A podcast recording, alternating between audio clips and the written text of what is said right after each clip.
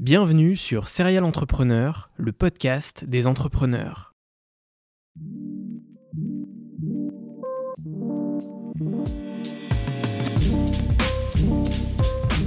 Je m'appelle François Allais et depuis 2017, je vais à la rencontre des entrepreneurs qui m'inspirent. PME, start-up, grandes entreprises, la mission de Serial Entrepreneur est de mettre en avant toute la diversité de l'entrepreneuriat francophone. Bonjour à toutes et à tous, j'espère que vous allez bien. Pour ce 109e épisode, j'ai eu le plaisir de discuter avec Éric Larchevêque, serial entrepreneur et serial investisseur français. Si vous ne le connaissez pas encore, il est notamment le cofondateur de la licorne Ledger, qui conçoit et commercialise des portefeuilles de crypto-monnaies physiques. Il a également cofondé la première plateforme de crypto française CoinHouse, ou encore l'école d'informatique AlgoSup. Vous pouvez également le retrouver sur M6 dans l'émission Qui veut être mon associé, où il fait partie du jury depuis la première saison. Expert tech reconnu, il a récemment rejoint le Blast Club, le club d'investissement privé fondé par Anthony Bourbon et apporte ses dossiers issus de ses domaines d'expertise, hardware, Web3 ou encore robotique. Dans cette conversation passionnante, nous avons abordé de nombreux sujets. Dans quel environnement a-t-il grandi? Comment a-t-il vécu ses études? Pourquoi le poker est-il une super école de l'entrepreneuriat? Quelle est la différence entre un wallet physique et un wallet virtuel?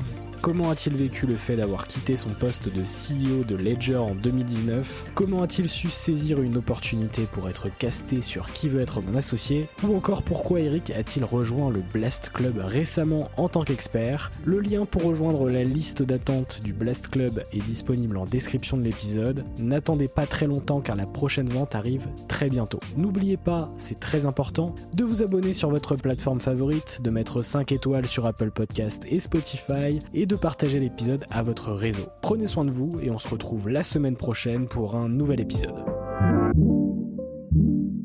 Bonjour à toutes et à tous et bienvenue sur Serial Entrepreneur, le podcast des entrepreneurs. Aujourd'hui, je suis très heureux de recevoir Eric Larchevêque, qui est un entrepreneur et investisseur français. Salut Eric, comment est-ce que tu vas? Salut François, bah écoute, euh, ça va très très bien. De, de, bon matin pour démarrer la semaine avec un podcast, euh, c'est euh, une bonne manière de commencer et de se mettre en route. Exactement. Pour contextualiser, on est lundi, il est 9h, donc effectivement, c'est potentiellement la première action de la journée, c'est faire le podcast, donc ça va être ça va être très cool. Eric, t'es et un serial entrepreneur et un serial investisseur. Tu es cofondateur de Ledger, CoinHouse et AlgoSup. Euh, tu as rejoint également euh, le club investissement euh, privé d'Anthony Bourbon, Blast Club. c'est tout récent, c'est arrivé la semaine dernière. On va avoir l'occasion d'en discuter dans cet épisode. moi, la première question que je pose sur chacun de mes épisodes, c'est de savoir dans quel environnement est-ce que tu as grandi. On remonte il y, a, il y a quelques années finalement. Ah bah c'est simple, j'ai grandi à la campagne, euh, entouré de, bois, de forêts, de champs, de, de cabanes dans les arbres et euh, aussi euh, de mon ordinateur euh, qui était euh, le, enfin l'outil avec lequel je passais quand même le, plus de temps. Donc j'étais à la fois tout le temps sur mon ordinateur enfermé dans ma chambre et tout le temps euh, dans les dans les bois à, construire des cabanes dans les arbres et faire et faire des aventures. Donc j'ai eu un petit peu la chance d'avoir bah, ces deux extrêmes quelque part qui ont permis, je pense, d'avoir un, certain équilibre et, euh, et qui m'ont donné. J'étais fils unique, hein, donc j'avais quand même beaucoup de temps et, et je m'ennuyais beaucoup en fait parce que quand on est voilà seul, on, s'ennuie et assez rapidement on, on, réfléchit et on a envie de créer des choses. Donc c'est vraiment cet environnement qui a été le terreau pour moi de bah, de, de, de m'obliger à trouver des choses pour m'occuper et, et, euh, et donc euh, construire aussi bien des cabanes que des, des programmes informatiques. Est-ce que tu te souviens à, quel moment est-ce que tu t'es intéressé euh, à la technologie, à l'informatique? Alors la toute première fois que j'ai vu un ordinateur, c'était en CM1, euh, donc euh, je ne sais pas quel âge j'avais, peut-être 8 ans, et c'était en un prof, il y avait un intervenant, si je puis dire, qui était venu avec un ordinateur, sûrement un, un ami du maître, qui était venu avec son ordinateur et qui avait commencé à, à, montrer ce que c'était et qui nous disait bah voilà maintenant euh, vous allez résoudre un exercice de maths euh, avec cet ordinateur en programmant. C'était du basique mais il avait rien expliqué et, euh, et donc je comprenais rien. Et j'ai eu une sorte de rejet absolu en disant mais c'est quoi ce truc? Je comprends rien. Ça m'avait énervé frustré parce que ça avait été très mal présenté en réalité très mal introduit à, nous. Euh, et je me suis dit, jamais je ferai des ordinateurs, jamais, c'est nul. Euh, tu vois, j'avais eu un rejet total parce que j'avais eu cette frustration. Et je pense quelques mois après, je suis allé chez un ami à, à Neuilly-sur-Seine, euh, enfin près de Paris, parce que nous on habitait à, près de Vierzon, et un ami de famille, et il avait un ordinateur et un TO7 70, le premier, je sais plus ce que c'était, hein, qu'on a vu en classe, et, et, là il avait un logiciel pour dessiner, euh, et j'ai trouvé ça incroyable parce que là j'ai pu toucher, il a pu m'expliquer comment ça marchait, il y avait un crayon optique, et euh, j'ai été complètement, euh, enfin j'ai été sous le charme de cet ordinateur et et je me suis dit, là, il faut absolument que j'en ai un. Et j'ai tanné ma mère, euh, mes parents, pendant, je sais pas, un an, 18 mois avant de d'avoir la chance d'en avoir un, parce que ça coûtait quand même très cher à l'époque, hein, un ordinateur. Et euh, ma maman a eu l'intelligence de comprendre que c'était ni un caprice, ni un gadget, mais quelque chose qui pourrait vraiment m'être utile. Et de toute façon, elle voyait bien que je lâchais pas. J'achetais des livres, des magazines euh, pour apprendre le basique, pour comprendre. Et dès que je l'ai eu, je, Enfin, ça a été euh, pas le plus beau jour de ma vie, faut pas exagérer, mais je me rappelle ce, jour comme un jour incroyable où je tenais pas en place et quand j'ai eu l'ordinateur entre les mains, euh, enfin c'était là, j'étais heureux, quoi, vraiment très heureux. Ouais, tes, parents, ils ont vite compris qu'il y avait un, vrai potentiel dans l'outil et, que tu comprenais aussi le potentiel derrière aussi. Ouais, ouais, ils restaient très loin de l'informatique et tout ça, mais ils se sont dit, ok, c'est quand même quelque chose qui peut être utile. Enfin, c'est pas un jouet, c'est pas un gadget, c'est pas. Et puis ils ont bien vu que j'allais pas l'utiliser cinq minutes et le jeter euh, parce que j'étais véritablement obsédé avec ça. J'avais euh, dessiné un, clavier en, en papier et je m'entraînais à taper euh, comme si j'avais un ordinateur et je, faisais des programmes en basique dans ma tête. Enfin voilà, j'étais vraiment parti très très loin dans ma tête par rapport à ça. C'était une véritable obsession. Surtout qu'effectivement à, cette période, les ordinateurs c'est très cher et, l'informatique n'est pas autant démocratisée qu'aujourd'hui. Ah, absolument pas. donc c'est totalement précurseur. On est vraiment au tout début de, cette ère, entre guillemets. Euh, toi, euh, quel genre d'étudiant t'étais et, et comment tu as vécu ta, période d'études, ta période scolaire? Est-ce que tu l'as, est-ce que tu as apprécié cette période? Alors déjà, j'étais un, élève moyen. Euh, j'ai jamais été un très bon élève, pas nul non plus, moyen, voilà, c'est le bon terme. Et comme euh, j'avais cette passion de l'informatique et que je voulais en réalité comprendre comment les ordinateurs fonctionnaient, c'est ça qui m'intéressait, j'avais envie de, comprendre vraiment euh, comment ça pouvait euh, exister ce genre de choses. Eh j'ai vite compris que je devais faire des études d'ingénieur. Euh, en tout cas, c'est la voie que, que j'ai vue. Et donc, fallait faire des maths, de la physique, fallait être bon là-dedans. Et comme je savais ce que je voulais faire, je me suis donné les, les moyens et les objectifs d'être bon en maths et d'être bon en physique. Et donc, au lycée, donc je suis revenu à Paris. Hein. Au lycée, j'étais à, à Malarmé dans le 17e. Et donc euh, j'ai fait un peu ce que je pouvais euh, pour euh, pour avoir mon bac. Donc j'ai eu doit faire ses preuves au bac, hein, quand même en commentaire. Donc c'était pour dire que j'étais pas de bon élève. Hein. et pour autant j'ai quand même travaillé et j'avais identifié une école d'ingénieurs qui s'appelle Lessier à Marne-la-Vallée, une école intégrée en cinq ans et je suis allé la visiter. Il y avait plein d'ordinateurs, il y avait plein de trucs, c'était incroyable. Et puis aussi de la microélectronique, de l'électronique, enfin vraiment des, des, euh, tous les, les, outils autour de l'informatique euh, qui permettent de comprendre comment l'ordinateur fonctionne. Et donc euh, j'étais motivé pour rentrer dans cette école. J'ai réussi à passer le concours, été admis, j'ai eu le bac, il fallait que j'ai mention, j'ai réussi à avoir une mention assez bien. Donc j'ai réussi tout juste, je pense que j'ai été pris vraiment dans la, longue traîne. Et la première année, qui est l'année la plus difficile, puisque c'est là où il y a en fait il y a le tri qui se fait. Euh, j'ai vraiment travaillé comme un chien. Euh, j'étais, euh, je me levais à 6 heures du matin, à 9 heures j'étais au lit. je faisais que travailler. J'étais, ce que je voulais absolument réussir. Je, voulais. Et donc j'ai fait première année, donc j'en suis sorti ok, hein, pas pas pas avec les honneurs, mais au moins je suis passé en deuxième année. En deuxième année j'ai bossé aussi. Et à partir de la troisième année, j'ai commencé à comprendre que ça allait. Et là, j'ai relâché la pression, j'ai moins travaillé et euh, je me suis pas mis à faire la fête. Je faisais un petit peu la fête, bien sûr, mais quand même pas tant que ça. J'ai construit mon atelier d'électronique euh, dans ma dans ma chambre d'étudiant et avec un pote, on a commencé à, à, bosser, à faire des montages euh, et euh, j'ai commencé à travailler, à comprendre mon indépendance, euh, l'intérêt de la liberté, euh, et, ça a été les premières étincelles qui m'ont euh, mené vers, vers l'entrepreneuriat. Donc c'est à ce moment-là que tu t'intéresses entre guillemets au, enfin, au fait d'entreprendre, mais surtout au fait de créer, hein, puisque à quel moment est-ce que tu, conceptualises l'entrepreneuriat, tu vois? Alors je le conceptualise en 1995, donc je suis en quatrième ou cinquième année, je sais plus exactement, depuis deux trois ans avec euh, qui était mon binôme, un pote d'école, euh, Laurent Lelu. en fait, on était euh, pigiste dans un journal d'électronique et on, écrivait des articles. Donc chaque mois, il fallait livrer des articles sur des montages et donc il fallait les fabriquer, les réaliser, les concevoir et puis ensuite écrire l'article. Et on faisait ça bah, pour gagner un petit peu, un petit peu d'argent. Et euh, donc on était dans cette routine. Ensuite, on a écrit un livre. Euh, et euh, pendant qu'on et donc on a compris qu'on pouvait en fait un peu travailler par nous-mêmes de, de, de, manière indépendante, mais la véritable notion d'entrepreneuriat, c'est un peu plus tard, je pense, donc plutôt en dernière année, on a vu que Internet commençait à arriver. On avait la chance à l'école d'ingénieur d'avoir accès à Internet hein, sur mais sur des stations de travail, et on, voyait les premiers kits de connexion, euh, club internet, etc., pour permettre à tout le monde d'arriver sur internet. C'était vraiment le début.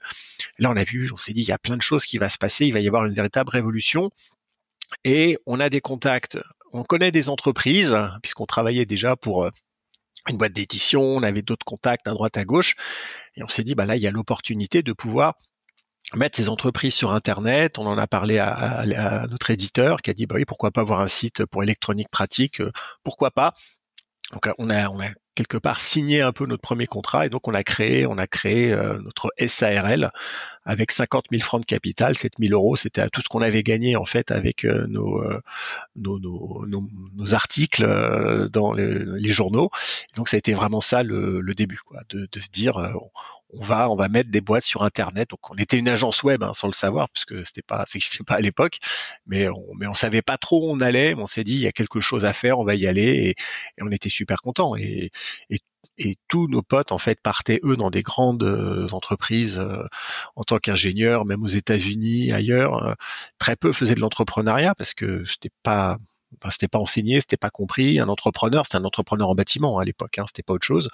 Et donc il fallait vraiment avoir envie parce que on a dû aller chercher les informations nous-mêmes. Il y avait très très peu de ressources, aucun guichet, rien. C'était le désert total et, donc on a dû se débrouiller de A à Z pour créer la boîte. Et donc cette première société, elle s'appelle France Cybermédia. Ça dure deux ans, effectivement sur un modèle euh, agence euh, avant que c'est ça, exactement. existe. Euh, J'imagine que ça dure deux ans parce que derrière vous partez vers vers divers horizons puisque c'est la fin de vos études, c'est ça? Alors, oui, on a on a commencé en 96. J'étais diplômé en 96, donc euh, ça a été. En fait, j'ai dû être euh, étudiant entrepreneur pendant quelques mois, mais ensuite il y a eu le service militaire pendant un an. Euh, à l'époque, on avait ça, et donc j'ai été entrepreneur militaire en fait pendant un an. Donc après, j'étais pas non plus à, à ramper dans les tranchées. j'étais en fait scientifique du contingent à l'école polytechnique. Euh, donc j'étais planqué en quelque part. Euh, mes classes, ça n'a pas duré très longtemps. Et donc j'avais quand même le temps euh, pour m'occuper de, de l'entreprise. J'étais dans un laboratoire et j'avais la possibilité de, de, de, travailler un petit peu des deux côtés. Et donc ça nous a permis de continuer l'activité. et ensuite, oui, ça, ça, ça, a duré un an, un an et demi en plus. parce pourquoi En fait, on a décidé d'arrêter parce que on, s'est dit qu'on n'arriverait pas à scaler, à grandir l'entreprise parce que c'est de l'humain euh, et c'est pas ce qu'on avait envie de faire. On a compris que pour pouvoir faire plus d'argent et avoir un levier, il fallait faire du produit, il fallait changer de, de, de, braquet en quelque sorte. Et, et, à un moment, on, a commencé à trouver ce produit et donc on, on, a créé une autre entreprise, une SRL de presse, parce qu'on a compris qu'on pouvait faire une SRL de presse avec 2000 francs de capital. Euh, C'était pas 50 000 parce qu'on on les avait pas. Et on, a fini ensuite par abandonner la, première entreprise qu'on a créée parce que cette deuxième, elle, a, bien fonctionné très vite.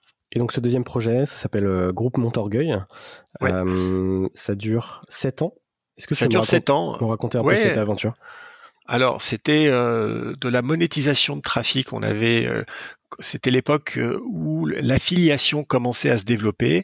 On avait vu ça aux États-Unis et on, on s'est dit qu'on avait la capacité de mettre en place des outils qui permettaient de monétiser du trafic de le distribuer à, d'autres webmasters qui avaient du trafic et qui savaient pas comment le monétiser. Et le produit à la fin, ah ben, c'était euh, des produits de rencontre, des produits de charme, des produits euh, vraiment issus du Minitel Rose euh, qu'on avait mis sur Internet. Et c'est ça a très très vite fonctionné parce qu'on avait vraiment mis en place de la, technologie un peu novatrice pour l'époque avec des systèmes de paiement par carte de crédit, des systèmes de paiement par ligne téléphonique surtaxé et surtout un modèle de, euh, de distribution qui passait par l'affiliation et un partage du revenu. C'était assez novateur à, l'époque. Et donc la, la, boîte a une scalabilité très très forte. Euh, un an ou deux ans après le lancement, on était à 20 millions d'euros de chiffre d'affaires. Et ça s'est vraiment bien développé. L'entreprise a eu une belle croissance. On était peut-être 60, 70 collaborateurs et euh, on l'a créé en 98 et on a fini par la revendre en 2007 à Rentability Web, le groupe de euh, de Croix-Vernier, euh, qui ensuite ça a été racheté par par BPC. Enfin bref, il y a eu toute une histoire de cette de cette boîte, mais ça a été oui la, la première belle aventure entrepreneuriale avec une, une belle exit. Tu fais partie du coup de cette première génération d'entrepreneurs du web français. Euh, qui était un peu l'équivalent euh, rué vers l'or euh, du, web entre guillemets puisque tout, tout explosait entre guillemets ce fameux euh, on a vu les années 2000 hein, tout a y a eu, on pouvait lever de l'argent avec un, un, un deck juste en fait un business plan de quelques pages qui parlait tiens on va faire un, un portail sur le ski et boum il levait 100 000 francs ou 100 000 euros pardon en, en une soirée nous on a vu ça on l'a vu monter on l'a vu exploser et comme nous on avait un vrai business model en fait on a passé les, années 2000 euh, nickel, ça nous a pas, euh, on, a eu la chance, on n'a pas été ravagé par euh, par ce moment-là. Entre temps, en 2005, tu t'associes sur un business d'hôtellerie en Lettonie. Est-ce que tu, est-ce que tu veux en parler? Alors, bien sûr. Donc, euh, en fait, en 2002, je me suis expatrié. Je suis allé en Roumanie puisque dans le cadre de la première activité, on avait euh, développé une plateforme offshore euh, de, de, de, de design, de programmation. C'était l'époque où on se disait, bah tiens, pour trouver des des, des, développeurs moins chers et en nombre, on va aller dans les pays de l'est. Donc, je suis allé en Roumanie. Je me suis occupé de ça. Je suis resté là-bas jusqu'en 2005. Après, je me suis dit bon, j'ai envie de changer un peu de, de pays et je suis allé en Lettonie et là-bas, euh, suite à en fait euh, diverses euh, tests, expérimentations, je me suis retrouvé à, lancer un, hôtel qui s'appelle Dodo Hotel. J'ai trouvé un associé sur place, Frédéric, un Français, et euh, au moment, on s'est dit tiens, on, va créer un hôtel. donc c'est une centaine de chambres, un hôtel d'une taille quand même respectable. Et ça a été aussi une expérience assez intéressante parce que là, j'y connaissais absolument rien. Et on a donc réinventé un peu le business à notre manière. et, et l'hôtel existe toujours c'était toute une aventure là-bas, mais en tout cas c'était ouais, ouais, un, changement en fait. Euh, j'avais envie de passer du digital au euh, brick and mortar. Quoi. J'avais envie de, toucher quelque chose et donc rien de tel que de construire un hôtel et de l'exploiter pour euh, être proche de la réalité. Dernière étape avant avant Ledger, c'est Prixing de 2010 à 2013. Oui, alors il y a eu une petite étape avant, euh, puisque qui, qui, qui, a forgé un peu aussi mon, mon, caractère, si je puis dire, c'est que entre 2008 et 2010, euh, j'ai eu une carrière de joueur de poker. Donc euh, j'ai, euh, pendant que je regardais la peinture séchée pendant le, la construction de l'hôtel, je me suis mis à traîner un peu dans les casinos. Par hasard, je me suis assis à une table de poker, je connaissais pas les règles et j'ai remporté le tournoi, le hasard pur. Donc ça m'a intéressé. Je me suis piqué au jeu, j'ai beaucoup travaillé mon jeu et puis petit à petit, je suis monté euh, dans les dans les, les, systèmes de tournois. J'ai fait les, les, championnats d'Europe, championnats du monde, donc j'ai pas mal voyagé. Et donc pendant deux ans, euh, j'ai euh, beaucoup appris sur la nature humaine et ça m'a été très utile dans ma carrière d'entrepreneur pour la suite, pour réussir à, à, lire les gens, les comprendre, se mettre à leur place, maîtriser mes émotions, gérer mon stress et négocier aussi. Et en, 2010, euh, me disant que j'avais pas envie d'expliquer à mes enfants que je jouais aux cartes, euh, et euh, en ayant un peu assez de, d'avoir, ça faisait dix ans que j'étais expatrié, je me suis dit bon, mais il est temps de rentrer en France. Et en 2010, donc je, je, je rentre en France. C'est là l'époque des applications mobiles, Android, Apple ça rebat les cartes. L'univers des startups était un peu sclérosé, il se passait rien. Et là, d'un seul coup, boum, c'est reparti, le lever de fonds, la folie, plein d'opportunités. Je me suis dit, je veux en être. et je crée Prixing, qui était un comparateur de prix. On scannait des codes barres et on savait où acheter finalement ce produit de grande consommation dans les, les magasins physiques. Donc on, pour revenir très rapidement sur euh, le, poker, parce que c'est hyper intéressant, euh, j'en discutais justement avec, euh, avec Théo Lyon de, de Kudak il y a quelques semaines, sur, qui lui aussi du coup a, été, a été joueur de poker, et qui me parlait de toutes les similitudes, enfin toutes les similitudes du poker et de l'entrepreneuriat, et qu'effectivement le poker c'était un très bon, comment dire, une très bonne préparation. une bonne école de l'entrepreneuriat. Très bonne école. je suis d'accord. Et, justement, qu'est-ce que tu vois, toi, entre ces similitudes, le fait de pouvoir... Euh, bah, il y, a, déjà une, appétence au risque et de la gestion du risque. Il y a une appétence sur euh, la, lecture des probabilités, de l'environnement, du contexte, de trouver la, bonne voie pour y arriver quand tu joues une main de poker, en fait, tu, tu racontes une histoire euh, et euh, donc quelque part, tu, tu plantes ton, ton chapiteau et, et, tu fais euh, tu fais ton discours et, et, et, chaque main de poker, en fait, on peut voir ça comme une mini aventure entrepreneuriale. Enfin, vraiment, euh, si, si, si je fais un, un, un parallèle un petit peu osé et on va passer un peu par toutes les étapes euh, et à chaque fois on va y apprendre quelque chose euh, parce que et là je parle du poker live c'est-à-dire pas du poker en ligne mais du poker en, salle où il y a des gens en face. On, apprend à décoder des signaux faibles on apprend aussi à devoir gérer son, stress ses émotions euh, pour ne rien paraître finalement de, de l'état interne dans lequel on est. Par exemple quand on va passer un gros bluff et ce sont des tout ceci c'est révélé assez utile pour pour la suite. Il y a de, de quand même quelques fois, de nombreuses fois où je me suis retrouvé dans des négociations assez compliquées ou des moments un petit peu euh, euh, qui allaient définir la suite et mentalement, je me revoyais assis à une table de poker en, train d'essayer de, de, de, de, passer quelque chose, un bluff ou autre chose. Et, oui, ça, ça a un peu forgé euh, mon mental, ça a un peu forgé une certaine forme d'état d'esprit. Et je regrette pas du tout cette période de poker parce que je pense que sans celle-ci, j'aurais été un moins bon entrepreneur. Après, euh, après Prixing, on est en 2013, euh, ça fait 18 ans que tu es entrepreneur t'es dans quel euh, es dans quel état d'esprit à ce moment-là? Alors à ce moment-là, euh, donc je, suis toujours avec Prixing en 2013. Euh, ça fait trois ans. On a levé des fonds. On fait un million d'euros de chiffre d'affaires, un peu plus. On est une quinzaine, une vingtaine. la boîte fonctionne. c'est pas ouf, mais il y a quelque chose quand même qu'on a réussi à créer. Mais je me dis que c'est pas. je, je en fait, je me dis, c'est pas avec Prixing que je vais faire une licorne. Moi, mon objectif, c'était de réussir à créer une boîte qui allait avoir un grand impact, qui allait être énorme, euh, puisqu'en 2007, j'ai vendu euh, donc euh, Montorgueil et on l'a vendu pour 27 millions d'euros au total. Donc, euh, on était quatre, on n'avait pas levé de fonds, donc c'était une belle exit. Donc, mon objectif, c'était quand même de réussir à faire mieux. Et avec Prixing, je me disais qu'on n'allait pas y arriver. que certes, c'était bien, on n'était pas en train de, de, de c'était pas la catastrophe, mais ça allait être très difficile d'internationaliser, ça allait être très difficile d'en faire une grande boîte et donc j'ai décidé d'arrêter en fait. Je me suis dit je vais pas réussir à faire ce que je veux.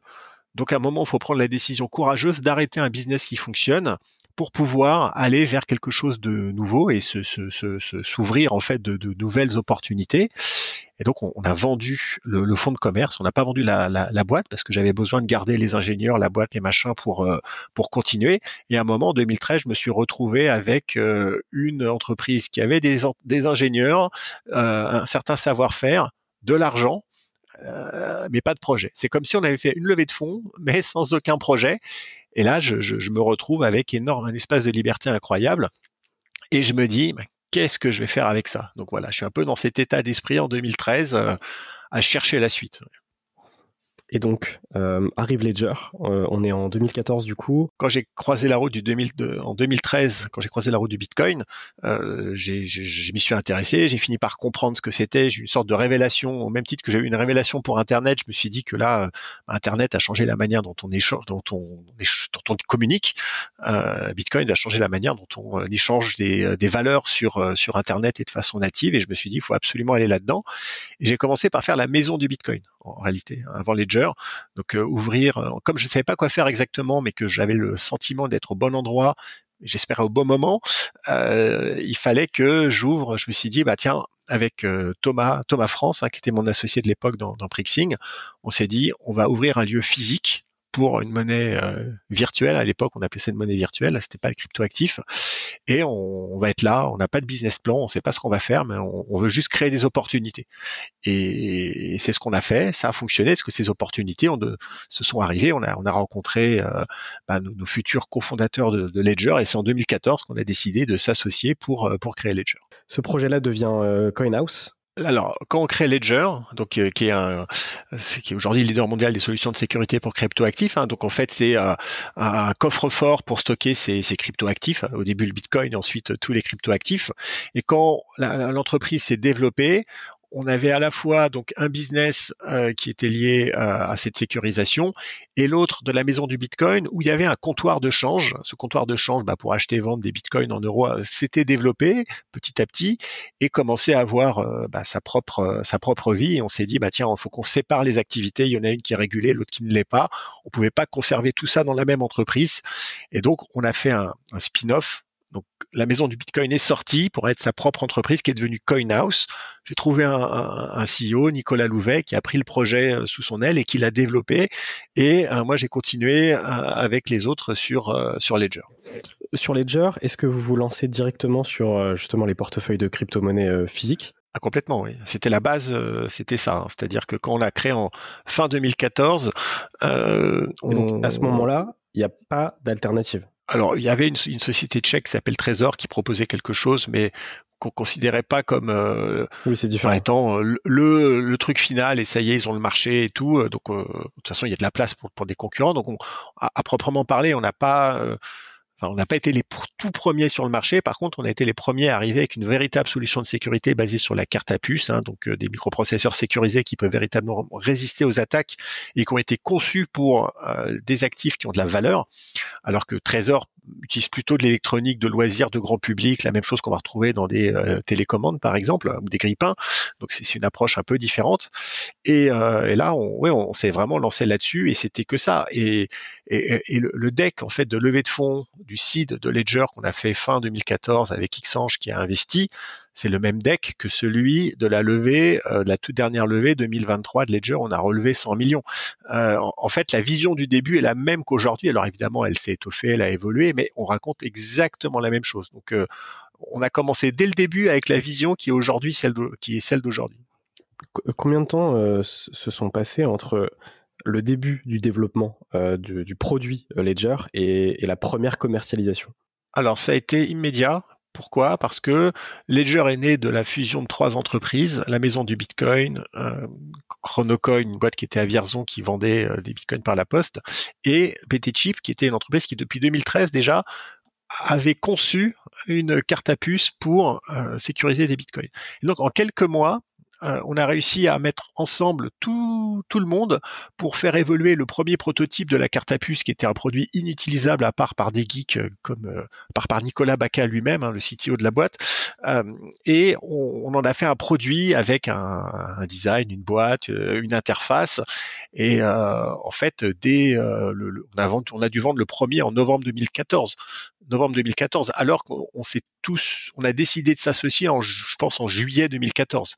Donc ça a été très rapide. Euh, on est allé sur le marché, on est arrivé très très très rapidement avec une première version, bien évidemment, et ensuite il nous a fallu quand même euh, euh, deux ans, pour moins de deux ans, pour aller à la deuxième version. Avec au début, le, premier produit n'avait pas d'écran, et c'est ensuite qu'on a lancé le, Nano S avec un écran qui lui est devenu le, best-seller, en tout cas le premier best-seller de, Ledger. Et donc, qui sont vos premiers clients? Et comment est-ce que vous, le vivez en interne, ce, ce lancement et ce développement de, Ledger? Alors on l'a lancé, donc on a on a commencé à, à vendre en novembre. je ne me rappelle plus exactement de la date. Et euh, bah, les premières ventes ont eu lieu tout de suite, hein, c'est-à-dire qu'on en a parlé sur Reddit, sur les communautés euh, Bitcoin, donc il y avait de la curiosité, les gens étaient intéressés, et on a commencé à vendre tout de suite, mais vendre très peu, c'est-à-dire qu'on on faisait quelques milliers d'euros de chiffre d'affaires euh, par mois, et pendant deux ans, Ledger a eu des revenus ridicules. C'est-à-dire qu'on faisait euh, ouais, 20, 25 000 euros par mois de vente euh, les meilleurs mois. Donc euh, on a eu une sorte de traversée du désert. On a prêché dans le désert pendant deux ans en expliquant que pour sécuriser des, bitcoins, il fallait avoir un, un, device physique. Et nous, on nous disait, mais non, ça sert à rien.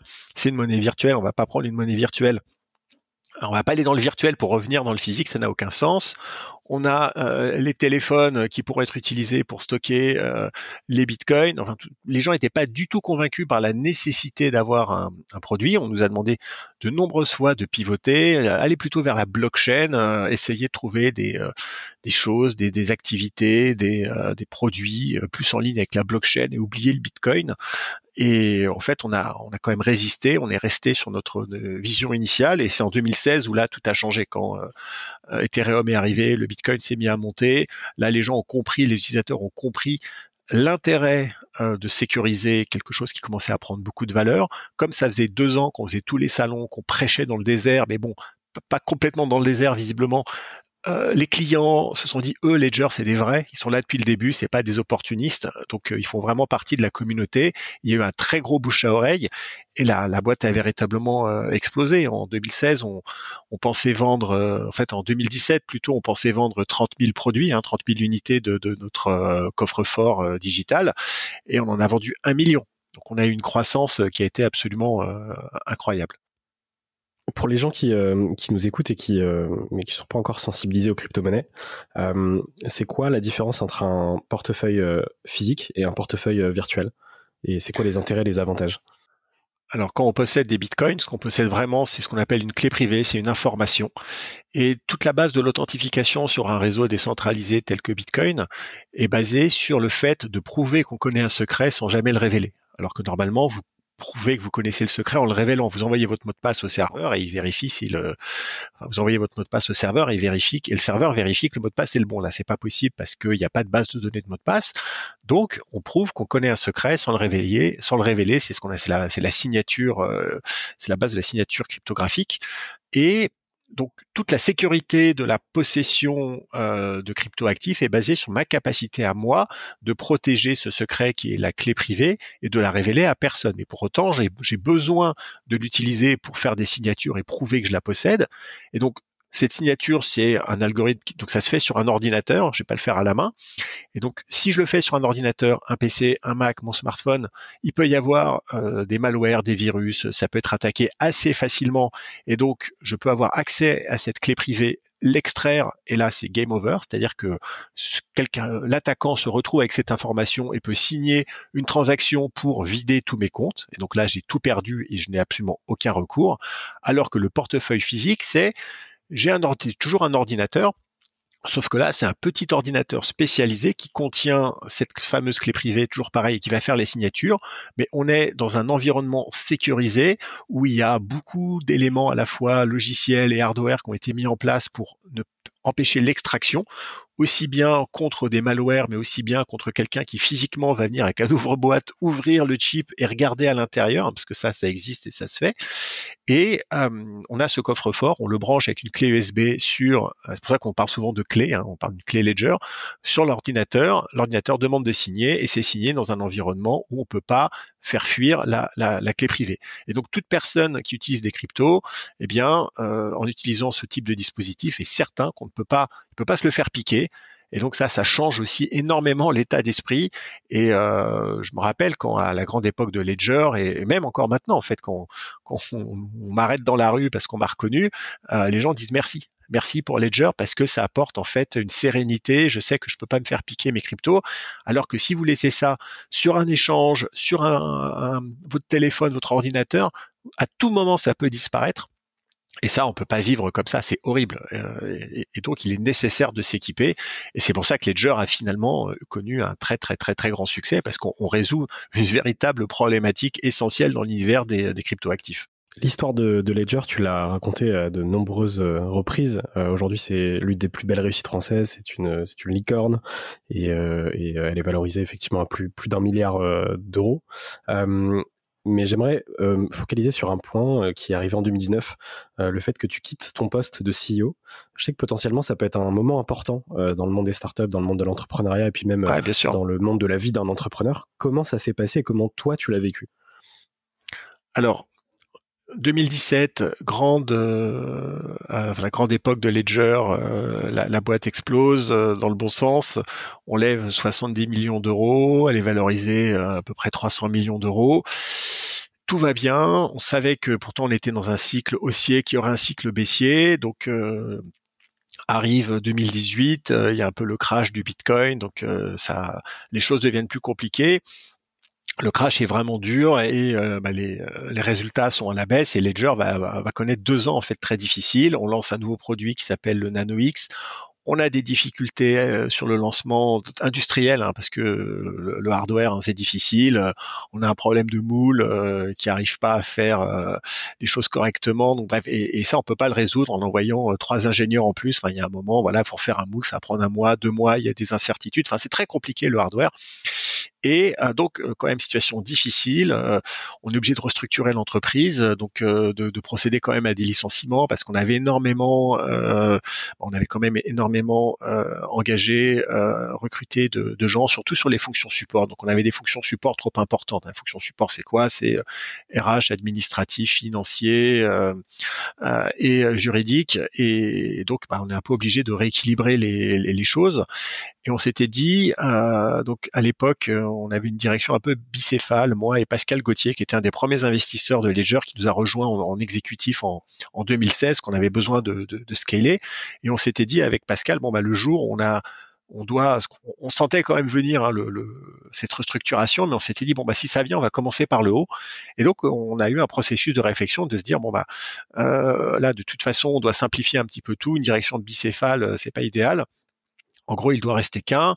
Et en, bah, quelle est la meilleure personne pour le faire euh, Donc, euh, sachant que c'était une décision pas forcément uniquement personnelle, mais il y a aussi un board, des investisseurs. Euh, il y, a, quand même un environnement de, gouvernance qui fait qu'il faut, enfin, il faut réussir à présenter un plan, le convaincre, emmener les, actionnaires, et le tout avec une obligation d'aller très vite parce que les résultats sont mauvais, tout le monde sait qu'on va faire une restructuration, tout le monde s'inquiète pour son poste, donc c'est pas un processus qui peut durer, durer, durer, parce que bien évidemment, la restructuration et de savoir comment on va faire les choses euh, va partir de la personne qui va être le, le CEO, et, donc c'est un, un process qui doit se, se, aller très vite. Et donc ça a dû durer une semaine ou deux semaines maximum entre le moment où on s'est dit bon, il y a quelque chose à faire et là on doit arriver à un résultat.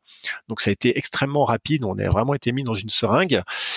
Et euh, moi, au début, je me disais, bah non, c'est évident, euh, je dois être la personne qui, euh, tu vois, j'ai un rapport fusionnel à l'entreprise. Euh, Ledger, c'est moi, euh, voilà. Donc, je me posais pas la question. Je me suis aperçu que quand même, ayant un passif en tant que CEO, c'était pas gagné non plus avec le board qu'il fallait que je, je, fallait quand même convaincre euh, euh, et après un board hein, c'est politique euh, donc c'est compliqué il faut convaincre machin il y a il y a des jeux politiques enfin bref et je me suis rendu compte en fait que c'était pas si facile que ça et surtout je me suis dit la suite en fait ça va être un jeu politique et, j'ai compris que j'avais passé une étape, une étape, enfin surtout que l'entreprise avait passé une étape, que c'était un peu terminé les premières années où on pouvait euh, finalement faire, enfin pas faire ce qu'on voulait, mais qu'on était une start-up. Là, on n'était plus une start-up, on commençait à devenir une entreprise de taille intermédiaire, avec une gouvernance, avec un machin, avec de la politique.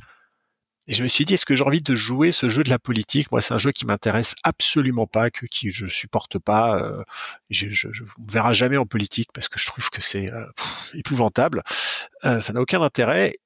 Et je me suis dit, à ce moment-là, en fait, il y a quelqu'un qui veut prendre le job, euh, qui est en odeur de sainteté avec euh, les, bah, les actionnaires moi, c'est compliqué. Je peux retourner la table, je peux euh, me battre parce que j'aurais tout à fait pu euh, réussir à, forcer euh, les choses, hein, parce que je contrôlais, enfin d'un point de vue purement technique, je pense que je, contrôlais l'entreprise. Et en même temps, j'étais arrivé à un, moment de ma vie où je commençais à être très fatigué. Je, travaillais énormément. Enfin, c'était très très très très dur, mais bon parce que je le voulais aussi, mais en tout cas ça a été, ça a pris, je pense, euh, Ledger a bien vampirisé en fait mon énergie. Euh, j'ai commencé à avoir des problèmes. Des, voilà, des problèmes de santé, je me faisais hospitaliser parce que j'étais au bout du rouleau. Et donc je me suis dit bon bah là, il y a un choix. Est-ce que soit c'est je double, c'est-à-dire que je, je, redonne encore plus et en fait peut-être que je, je vais crever d'une crise cardiaque dans trois ans, euh, ou alors je me dis bon bah en fait j'ai une solution, quelqu'un veut faire le job, euh, je tombe sur mon épée en disant ok, euh, pas de problème, euh, je, je, je, prends la décision qui est la meilleure pour l'entreprise. Et en plus, euh, pour le futur de l'entreprise, il fallait peut-être quelqu'un qui soit moins un entrepreneur, mais plus un gestionnaire, euh, en tout cas qui soit capable de, de, de, faire ça. Et moi, je me suis dit, je suis peut-être pas capable de, de, mener la boîte de 200 personnes à 1000 personnes. Euh, c'est un autre univers, autre chose.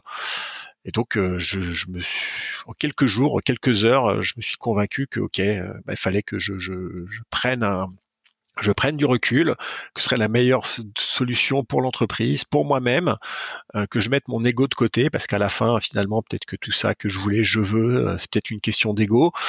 Euh, il faut avoir l'humilité. Je suis pas la bonne personne pour pour pour la suite. En tout cas, peut-être pas. Et il y a quelqu'un qui veut faire le job. Et donc, bah, j'ai appelé Pascal et j'ai dit, écoute, bah, ce sera toi le prochain CEO. Je, je, je me retire. Et puis, on, le, le, board a été d'accord et, et, euh, et, je me suis retiré. Et, euh, et je suis parti en fait. Le, le, en réalité, je suis parti dans ma tête le moment où j'ai dit que je serais plus CEO. Euh, je suis retourné euh, dans les bureaux, j'ai pris mon carton, j'ai mis les, les, choses dedans. Avant, on a fait une annonce euh, en, en lens que je quittais l'entreprise, mon poste de CEO. Ça a été très très émotif. Enfin, il y a eu beaucoup d'émotions dans la salle parce que voilà, j'avais ce rapport vraiment de, de, de ouais, de, de, de j'étais très proche de tout le monde, j'incarnais l'entreprise, donc c'était un moment un peu un peu violent pour moi, pour tout le monde, mais c'était nécessaire hein, de, de, de, passer par là. Puis j'ai pris mes affaires dans un carton, je suis parti et je suis plus, en fait je suis plus revenu quoi. Euh, parce que on peut pas. De toute façon, je pouvais pas rester, sinon j'allais pas. Il fallait que je laisse la place à Pascal. Si, si je commençais à être là dans ses pattes, les gens n'auraient pas su comment se comporter. Et donc, je suis parti, j'ai quitté Paris, je me suis installé dans, une forêt à refaire des cabanes. En fait, voilà, je, suis revenu euh, euh, sur mon environnement en fait euh, d'enfance.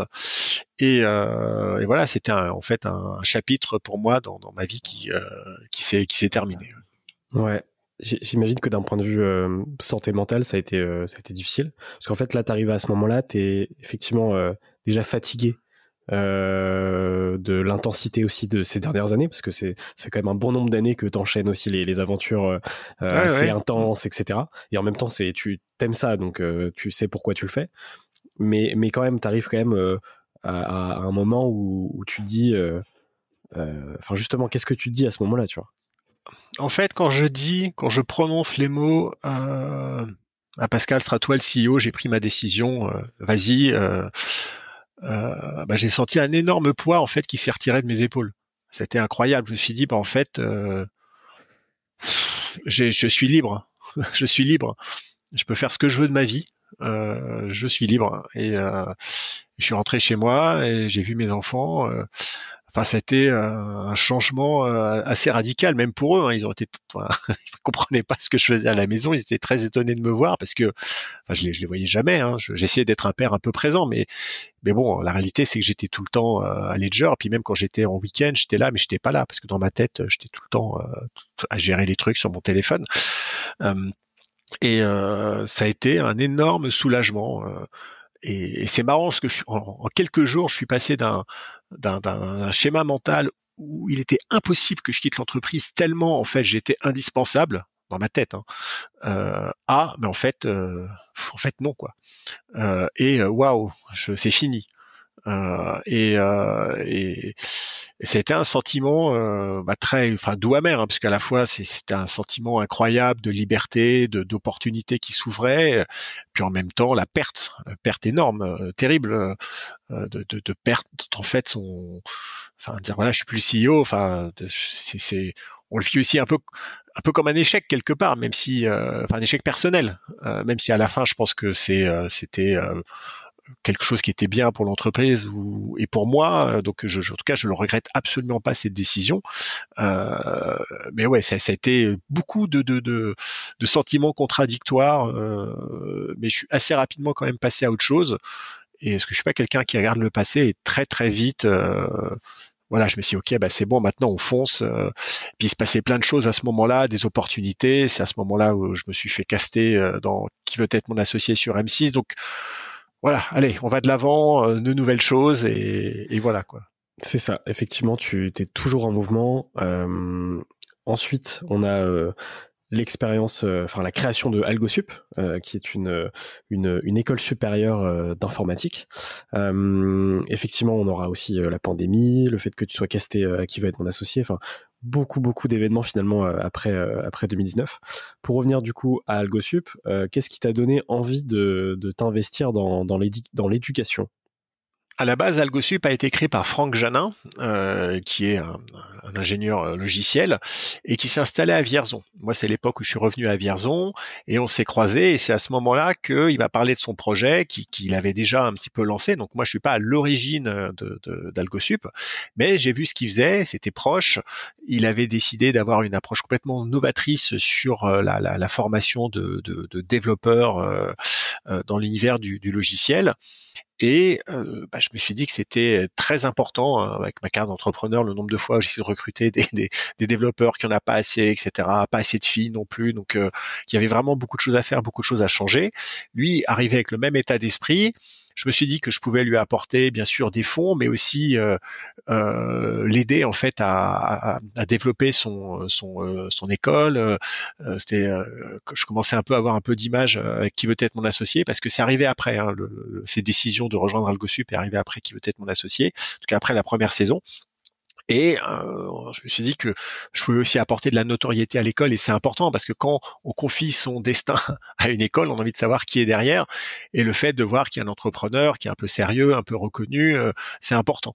Et donc, euh, comme on partageait cette même envie euh, d'apporter de, nouvelles solutions pour faire venir de, de nouveaux développeurs sur sur le marché, bah, si ok, bah, je vais rejoindre l'aventure et, et, donc avec Franck, je me suis investi dans, dans AlgoSup parce que ça, enfin, je veux qu'il y ait plus de développeurs, je veux qu'il y ait plus de filles dans, dans, le, dans, ce, dans ce métier. Mais pour y arriver, il faut faire des changements. Euh, et euh, AlgoSup a une approche assez novatrice hein, de, de, de, de, de, la, de la formation. C'est tout en anglais. On est vraiment dans un univers très très start-up et pas du tout euh, étudiant. Euh, on est beaucoup sur les soft skills, hein, le savoir-être, euh, et on a des méthodes de recrutement euh, qui essaient de faire place à la créativité, à des esprits justement qui, qui créent. parce qu'un architecte logiciel, c'est avant tout quelqu'un qui crée, c'est pas juste quelqu'un qui fait du code. Au même titre qu'un architecte, c'est dans, le bâtiment, c'est pas juste quelqu'un qui dessine des plans, c'est aussi quelqu'un qui crée, qui a des visions. Et donc euh, voilà, on a essayé d'apporter quelque chose de nouveau. Et euh, alors ça, c'est du long terme. Hein. Une école, euh, ça se crée pas en trois ans, hein, c'est cinq ans, dix ans pour réussir à asseoir son modèle, à convaincre. mais en tout cas, c'est super et, je veux dire, c'est une énorme chance, un énorme honneur de, de de, de, de, contribuer à aider des jeunes à, à, se développer à titre personnel et à découvrir un nouveau métier. Donc ça, c'est super. Ça fait, du manière générale, ça fait partie un peu du give back. Et, c'est un peu aujourd'hui ce que je fais, c'est un peu plus aujourd'hui ce qui me définit dans, dans, dans, ma, dans mon activité, d'essayer de, de renvoyer, de partager l'expérience. Euh, c'est un peu maintenant mon nouveau chapitre de vie en réalité. Et c'est une parfaite transition pour effectivement euh, dire qu'aujourd'hui, tu es plutôt un investisseur, euh, un mentor aussi. Ouais, ouais, tout à fait. Investisseur, mentor, je fais du coach, du coaching d'entrepreneurs, de, de, business.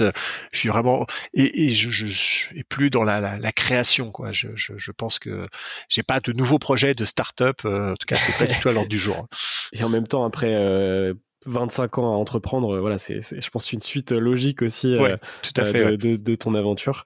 Euh, pour revenir à qui va être mon associé, à quel moment est-ce que tu es contacté par, par M6 pour rejoindre le projet et, comment est-ce que tu réagis par rapport à ça Alors, je, je, suis absolument pas contacté par, par M6. La société de production plutôt. Oh, même par personne en fait. Hein.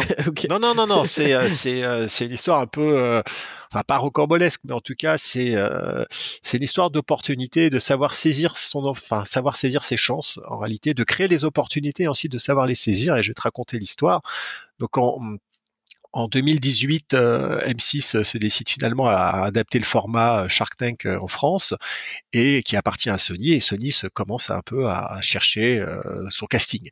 La première étape, c'est de trouver des entrepreneurs investisseurs et pour ce faire, ils prennent la liste Challenge 500 en fait, les 500 plus grandes fortunes de France et ils identifient tous les entrepreneurs euh, qui sont dans cette liste parce que il faut avoir, ils veulent à la fois des gens qui ont une capacité d'investissement évidemment, mais aussi qui ont une légitimité donc pas des euh, pas des hommes d'affaires, pas des financiers, mais vraiment des entrepreneurs qui ont créé leur boîte euh, euh, parce qu'ils veulent cet échange et cette légitimité dans les échanges en, plateau.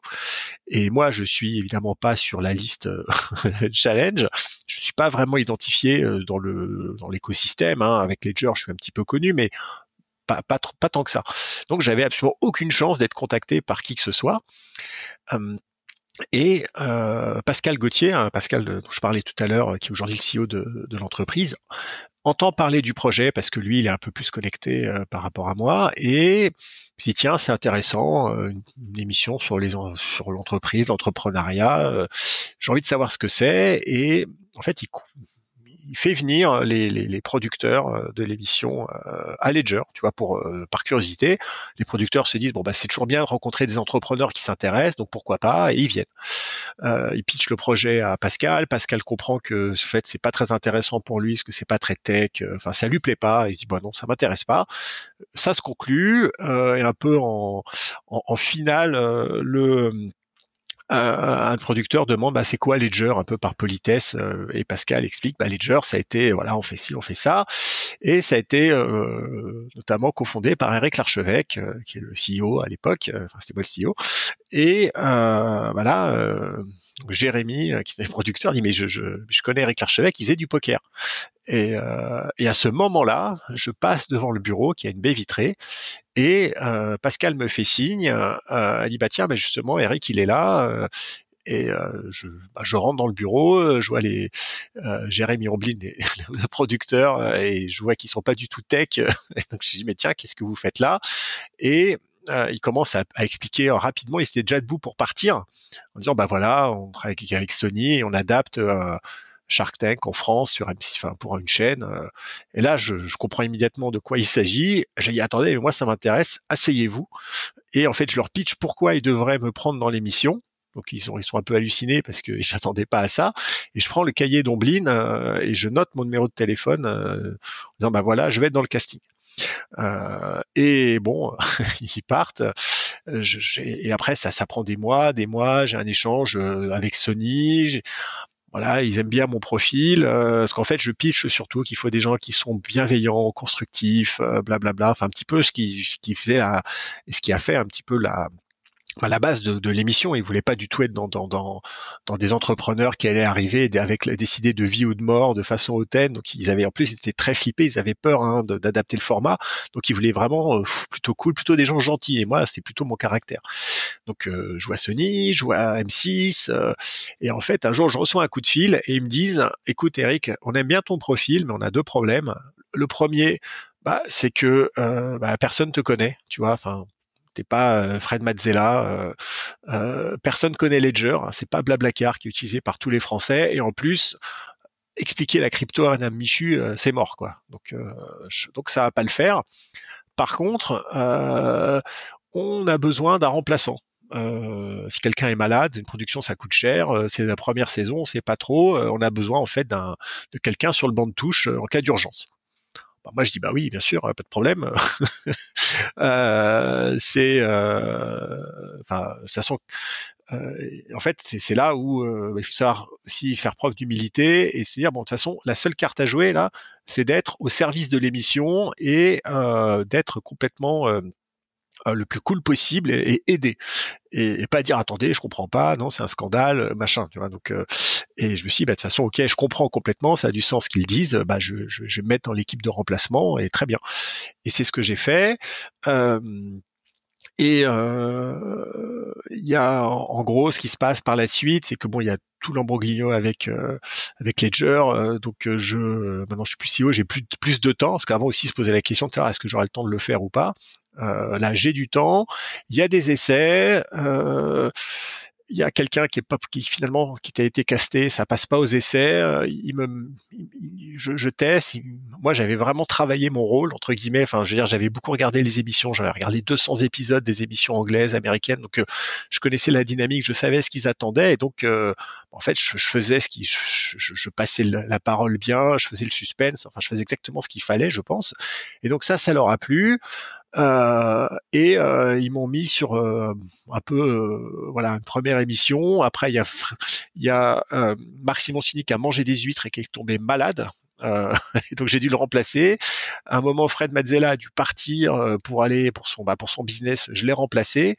Et en, ensuite, comme ça, avec un peu de chance et aussi en ayant bien préparé bah, mon finalement mon le, pas mon rôle parce que je joue pas rôle, mais en tout cas en, ayant bien bossé le sujet je me suis retrouvé à faire la moitié des émissions de la première saison.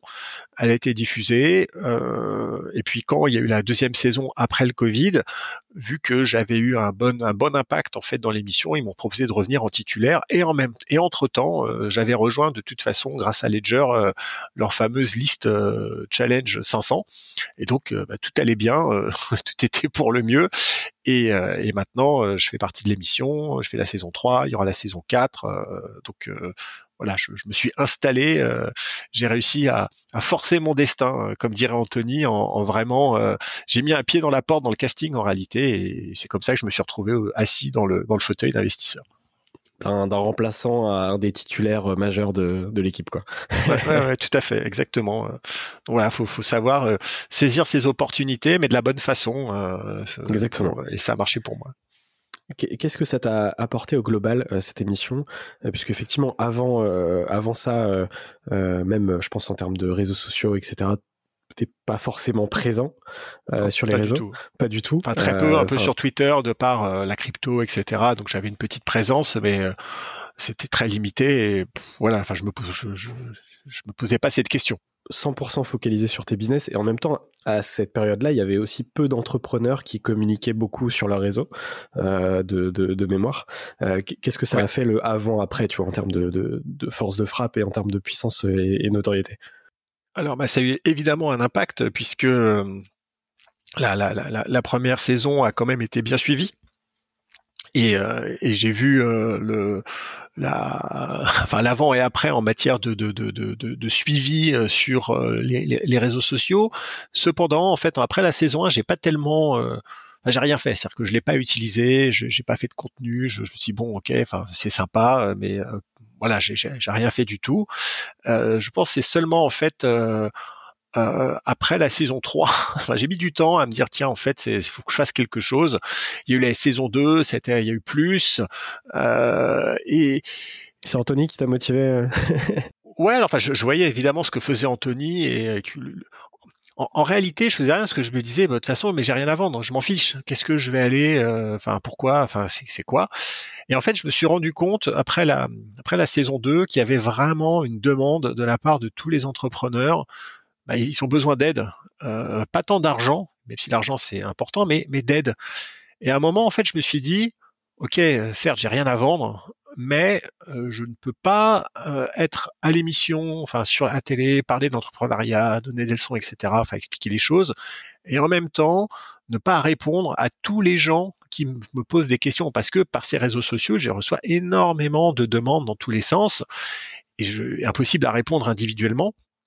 Et donc je me suis dit, bah en fait, euh, il faut que je consacre quand même une partie de mon temps à produire du contenu pour expliquer les choses, euh, euh, pour euh, bah, essayer de répondre aux questions de manière générale. Et donc, euh, c'est pour ça que bah, cette année, en tout cas après la diffusion de la saison 3, j'ai décidé d'être beaucoup plus actif sur les réseaux, de créer du contenu, de faire une masterclass, de, de un peu industrialiser entre guillemets euh, ma, ma, présence pour essayer de, de, de, de, faire un maximum en fait de, de, de give back, de partager mon, mon expérience, parce que je me suis tout simplement senti avec cette responsabilité de le faire. Parce qu'à la fin ça ça m'apporte rien. Enfin je veux dire je, je, je vends rien je pas euh, enfin je, je, le fais sur mon temps et euh, je monétise pas. Enfin c'est pas la monétisation de YouTube euh, enfin ça n'a pas de sens quoi. Donc euh, par contre je, suis plus content de le faire parce que je me dis non mais je peux pas faire le, cake à la télé euh, et en même temps euh, ne pas essayer de partager, de faire les choses et d'essayer de, d'aider euh, d'aider les gens. Parce que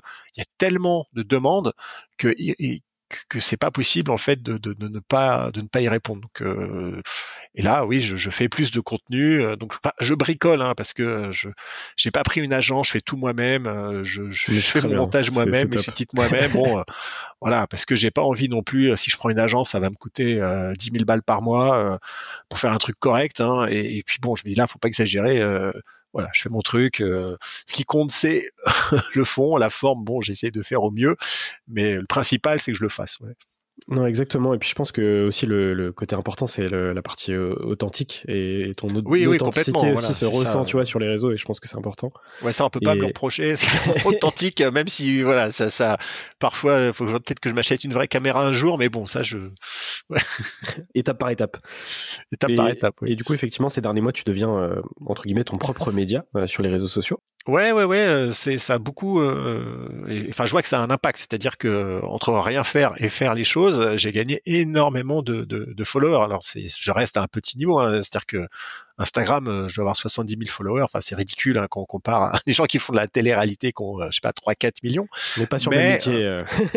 ouais, non, mais c'est sûr. Mais bon, mais je, suis content. Et sur LinkedIn, oui, j'ai, enfin, 100, je sais pas, 180 000 followers. Donc, il y a, y a, ouais, je vois un impact. Bah, c'est content. Je suis content. C'est, c'est, c'est parce que je, vois que ça, enfin que ça plaît, en tout cas que ça sert à quelque chose et c'est ça bien le principal. Sinon, euh, ce sera un peu frustrant de dire tu fais des trucs et en fait tout le monde s'en fout, mais ça va. Donc je suis content.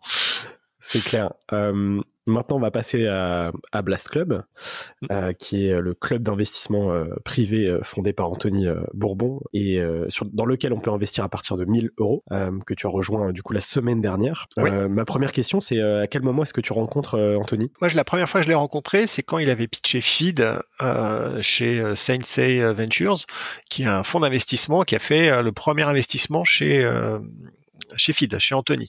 Donc euh, et moi j'étais LP, c'est-à-dire limited partner. En fait, j'étais euh, c'était un fonds un peu d'entrepreneurs, une vingtaine et donc euh, c'est de cette manière-là que j'ai rencontré Anthony et que j'avais vu un peu sa, sa, manière expéditive et un peu brutale aussi de, de, parler dans les médias au début avec Feed. Et en fait, il, il s'est aperçu lui aussi, je pense, que d'avoir quelqu'un qui qui, qui avait une approche très, enfin très forte euh, avec euh, des, aussi des positions fortes, euh, bah, ça fonctionnait parce que il a vu que plus il passait à la télé, enfin dans BFM et d'autres, et plus il avait un discours quand même assez incisif, bah, plus ça marchait. Et donc, je pense qu'il a compris qu'il pouvait utiliser les médias de cette manière. Et euh, voilà, il a commencé à faire ses trucs, mais finalement je le connaissais pas plus que ça parce que je, je, l'avais peu, je l'avais peu croisé et j'ai appris à le connaître euh, réellement en fait en saison 2 de qui était mon associé quand, quand, quand, il est arrivé dans le dans, le casting. Et, euh, donc j'ai vu comment il fonctionnait, j'ai vu que donc il avait un, il a, enfin c'est pas un personnage chez lui, mais il a ce truc, ce caractère un peu clivant, mais en même temps avec énormément de bon sens. C'est-à-dire qu'il a il a ses principes et de toute façon, euh, il n'en a pas changé. Hein, ça fait, euh, il dit la même chose hein, depuis depuis des années, depuis des mois. Euh, il n'est pas du tout quelqu'un qui, c'est quelqu'un qui a ses principes, sa vision et qui dit ses choses. Mais c'est vrai qu'il le dit d'une certaine façon qui apporte toujours quelque chose de clivant. et mais c'est bien, mais c'est nécessaire. Et donc, mais j'ai surtout vu que au final, ce qu'il disait, c'est ça avait vraiment du sens, c'est que c'était bien construit. Et j'ai plutôt été impressionné en fait euh, par la, profondeur du, personnage, enfin d'Anthony. Donc euh, saison 2, puis saison 3, euh, pendant le tournage, c'est là où il m'a parlé de, Blast. il m'a parlé de son club. alors je, trouvais l'idée intéressante, évidemment, mais je me suis dit, oulala, enfin c'est chaud quoi parce que euh, déjà il faut que ce soit fait de façon en termes d'exécution extrêmement bien parce que gérer des centaines de gens là-dedans enfin c'est un bordel. Il y a une notion de aussi de, de, compliance de régulation. Il faut faire hyper attention aux messages euh, que Anthony c'est quand même quelqu'un qui, qui, qui, balance et s'il commence à dire des choses sur l'investissement, euh, euh, enfin il faut pas qu'il fasse n'importe quoi. En fait, il y a un vrai un vrai danger là-dessus. Je me suis dit oulala, euh, bon bah, j'espère qu'il va faire les choses bien. Enfin que moi j'étais plutôt, je, je, me suis dit bon bah, je, voilà c'est une très bonne idée, euh, bon business, voyons ce que ça donne. Euh, et euh, j'ai vu comment il a fait son lancement. Il l'a géré d'une main de maître euh, en termes de communication. j'ai eu l'occasion de, de, de, creuser un petit peu plus, de regarder aussi le, le back office, et j'ai vu qu'il avait vraiment mis les moyens, c'est-à-dire avec des personnes en matière de, de compliance, de régulation, de, gestion qui, qui sont vraiment importants, et que il a, il a, il a effectivement compris que s'il veut construire quelque chose, il doit le faire les choses vraiment de la façon la plus propre possible et de pas se retrouver. Euh, enfin, le, pire qui pourrait arriver, c'est euh, qu'à la fin, euh, il soit là à, dire n'importe quoi et être en mode influenceur. rejoignez mon canal Telegram. enfin, voilà, des trucs en fait qui sont absolument ridicules. Et euh, qui aurait tué à la fois son business et, euh, et aussi Anthony en, en, tant que tel. Et euh, non, au contraire, j'ai vu qu'il a fait quelque chose de, de très sérieux et j'ai plutôt été impressionné en réalité par, euh, par ce qu'il a fait. Et on a donc continué de discuter et à un moment, euh, il m'a proposé de, de venir rejoindre le club pour apporter euh, en fait de la diversité dans les deals, puisque moi j'ai cette particularité d'attirer plutôt des deals hardware, Web 3, industriel, enfin des, choses qui ne sont pas normalement en tout cas dans le, le deal flow d'Anthony, euh, qui est plutôt sur des produits enfin, de marque, du B2C, B2B, de SaaS, enfin des choses assez diverses, mais sur lesquelles il aurait peut-être moins en fait de légitimité à venir présenter un deal ultra tech, hardware, etc. Bon, euh, où il se sentirait peut-être moins à l'aise. Et pour autant, ces deals sont des deals hyper intéressants euh, avec des, des, des, modèles top, mais qui en plus ont du mal à se faire financer parce que les investisseurs, les fonds d'investissement n'aiment pas le hardware pour tout un tas de moi ce que je qualifie de mauvaises raisons, mais qui sont des raisons qui existent. Euh, et donc là, il y a eu l'opportunité à la fois d'apporter en fait aux membres du club une véritable diversité parce que c'est un peu la base l'investissement, c'est de diversifier, et aussi, euh, de mon point de vue, de pouvoir apporter à des, deals qui valent vraiment le coup d'être financés, une solution avec euh, eh un fonds d'investissement qui se dit dans sa thèse d'investissement, ok, je vais faire du hardware, je vais faire de l'industriel, je suis prêt à investir des montants conséquents parce que quand on parle de boîte hardware, euh, on va plutôt être au proche des, proche des 2-3 millions pour lancer que euh, des 500 000. Euh, et donc derrière, il faut avoir la capacité de pouvoir lever des fonds, de déployer. Et il a prouvé cette capacité, sauf que là, maintenant, on va vraiment pouvoir le faire sur des deals assez, assez importants en matière de, de, de, de, de volume d'investissement. Et, et, donc, je pense qu'on on, apporte chacun en fait euh, au club et à soi-même en fait des, choses intéressantes et importantes. Et donc euh, voilà moi je suis hyper heureux excité de d'avoir rejoint le, club et d'apporter euh, bah, dans le futur les ces fameux deals qui à mon avis vont en tout cas que moi, un titre personnel, je trouve super intéressant. Et du reste, ce sont des deals sur lesquels j'investis moi aussi. Euh, donc, euh, c'est pas gratuit, quoi. Parce que ça, c'est c'est quelque chose d'important en fait d'être aussi soi-même investi dans les deals, euh, à la fois financièrement, mais aussi en matière de, de, de suivi euh, et de enfin de d'accompagnement. Donc c'est une, une association en termes d'expertise et aussi en termes en termes d'image, j'imagine. Oui, c'est ça. En fait, euh, je suis euh, expert tech euh, dans le Blast Club et donc j'ai plus une notion, enfin, d'ambassadeur. Je suis pas associé hein, au, au, Blast Club, donc euh, c'est pas, c'est Anthony, c'est vraiment le club d'Anthony. Et moi, j'arrive et j'apporte des deals en tant qu'expert tech. Mais au final, en tout cas du point de vue des membres du club, c'est vraiment de la diversité de deals qui arrivent. Et oui, on, on se complète vraiment là-dessus parce qu'on n'a pas le même deal flow. Euh, et donc à la fin, c'est euh, bah, super pour, euh, pour les membres du club. Ouais, Super. Et du coup, pour euh, dernière question sur, sur le, le club, euh, c'est quoi la, la, prochaine actu du, du Blast Club? Bah, Il va y avoir une mise en vente en fait de, de nouveaux abonnements pour le Blast Club, hein, qui est un club privé et qu'il faut rejoindre. Donc il faut il faut s'abonner, il faut rentrer dedans. Et tous ceux qui sont intéressés pour pouvoir rejoindre le club et donc pouvoir investir et choisir les deals d'Anthony ou d'Eric, les miens, dans lesquels ils auront envie de, de, de, bah de, de s'investir, il y aura une vente qui sera euh, très, euh, très prochainement. Super. Bah écoute, on mettra euh, évidemment tous les liens en description de l'épisode. Euh, donc n'hésitez pas effectivement à vous inscrire directement via ces liens. voilà. Et en attendant, vous pouvez vous mettre, vous mettre sur la liste d'attente et comme ça vous serez prévenu dès qu'il y aura la, la date de mise en vente. Exactement, parce qu'il y a beaucoup de monde qui, qui s'inscrivent. Du coup, ouais, il y a beaucoup de monde. Et, euh, ouais, et, et, avant, il y avait déjà eu deux drops, hein, deux ventes de, de, d'accès membres, et à chaque fois, ça a été vendu en moins d'une heure. Donc, euh, c'est assez dingue, euh, effectivement, parce qu'il n'y a pas beaucoup de place, parce qu'on peut pas non plus faire entrer un, nombre infini de, de membres. Donc, c'est vrai qu'il va falloir être, être rapide. Oui. D'où l'importance de la, de la liste d'attente, du coup. euh, on va pouvoir passer à la partie bilan euh, de ces différentes aventures avec deux, trois petites questions. Euh, la première, c'est quel a été le moment le plus difficile pour toi de toute ton aventure entrepreneuriale? Potentiellement, on en a peut-être déjà parlé, mais est-ce que tu peux me dire s'il y a eu un moment euh, en particulier qui a été particulièrement difficile? Alors, le plus difficile, ça a vraiment été de quitter mon poste de CEO. C'est-à-dire que c'était le processus en fait de réflexion euh, et, et, le fait de, de, de, me de me faire une raison là-dessus. C'est euh, c'était un moment en fait d'introspection euh, très très dur et très violent parce que j'ai dû le faire très rapidement. Et, et non, enfin, c'est ça, ça, ça a été, ça a été dur. Je, encore une fois, je ne regrette pas la décision, mais je dirais que le process pour y arriver a quand même été assez euh, assez dur. Euh, et euh, voilà, aujourd'hui, je suis très content de la situation, mais la, la, transition en elle-même et, cette décision interne m'a beaucoup coûté, d'une certaine façon. Ça m'a beaucoup coûté. En deuxième question, c'est quel a été le moment le plus marquant positivement de toute cette aventure? Il y a un moment précis, je, je me rappelle. donc, j'avais donc en, 1998, je, je, crée Montorgueil et euh, la boîte se développe et à un moment on fait 50 euh, 000 euros de, revenus euh, par par jour. Donc voilà, c'était un peu le pic de, de revenus de, de Montorgueil et à un moment on la machin, etc. Bref, et on se retrouve en 2016.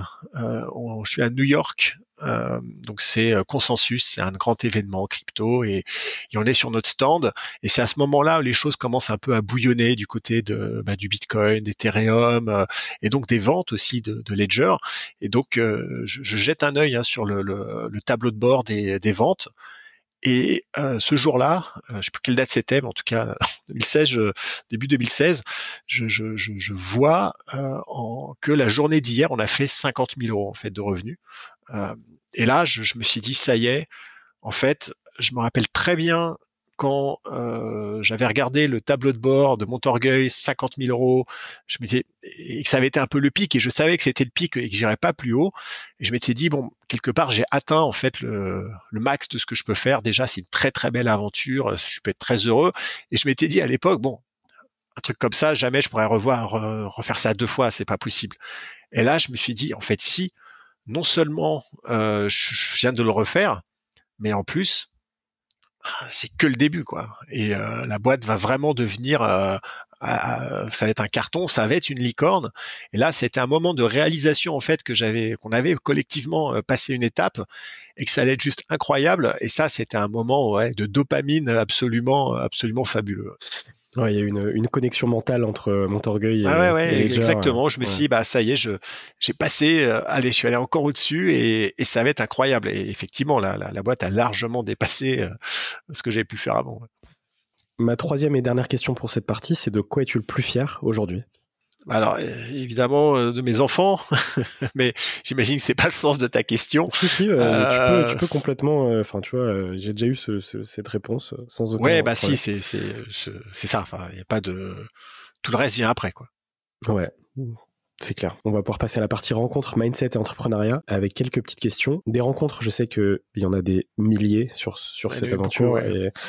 mais est-ce que potentiellement tu pourrais me parler, me raconter une, une rencontre qui, qui, a, qui a marqué ton, ton aventure? 2010, je, je, je, rentre euh, en France euh, et je, je crée en fait, euh, c'est à l'époque où j'ai créé Prixing et j'étais tout seul. Euh, et donc j'ai créé Prixing, j'avais 100% du capital. Et ma première et mon, premier objectif, c'était de trouver un associé, parce que je sais que on peut pas entreprendre seul, et euh, la première étape, donc, c'est de trouver quelqu'un. Et c'est souvent une question que beaucoup d'entrepreneurs se posent comment faire pour trouver un associé, comment on fait? Euh. Et donc là, moi, j'étais vraiment dans, le même cas, et, la, la, seule manière de trouver un associé, déjà, c'est de créer des opportunités. Euh, c'est exactement si tu te dis, bah tiens, je veux me marier, je crois une femme, déjà, faut sortir. Parce que tu restes chez toi, bon pas terrible. Euh, et, donc je, suis allé dans tous les apéros entrepreneurs, euh, tout, euh, tous les endroits en fait où potentiellement je pouvais trouver un associé. J'y allais avec mon mon application sur le téléphone portable, avec un code barre, et je montrais à qui voulait l'entendre et voulait le voir en fait mon appli. Je scannais, je faisais la démo.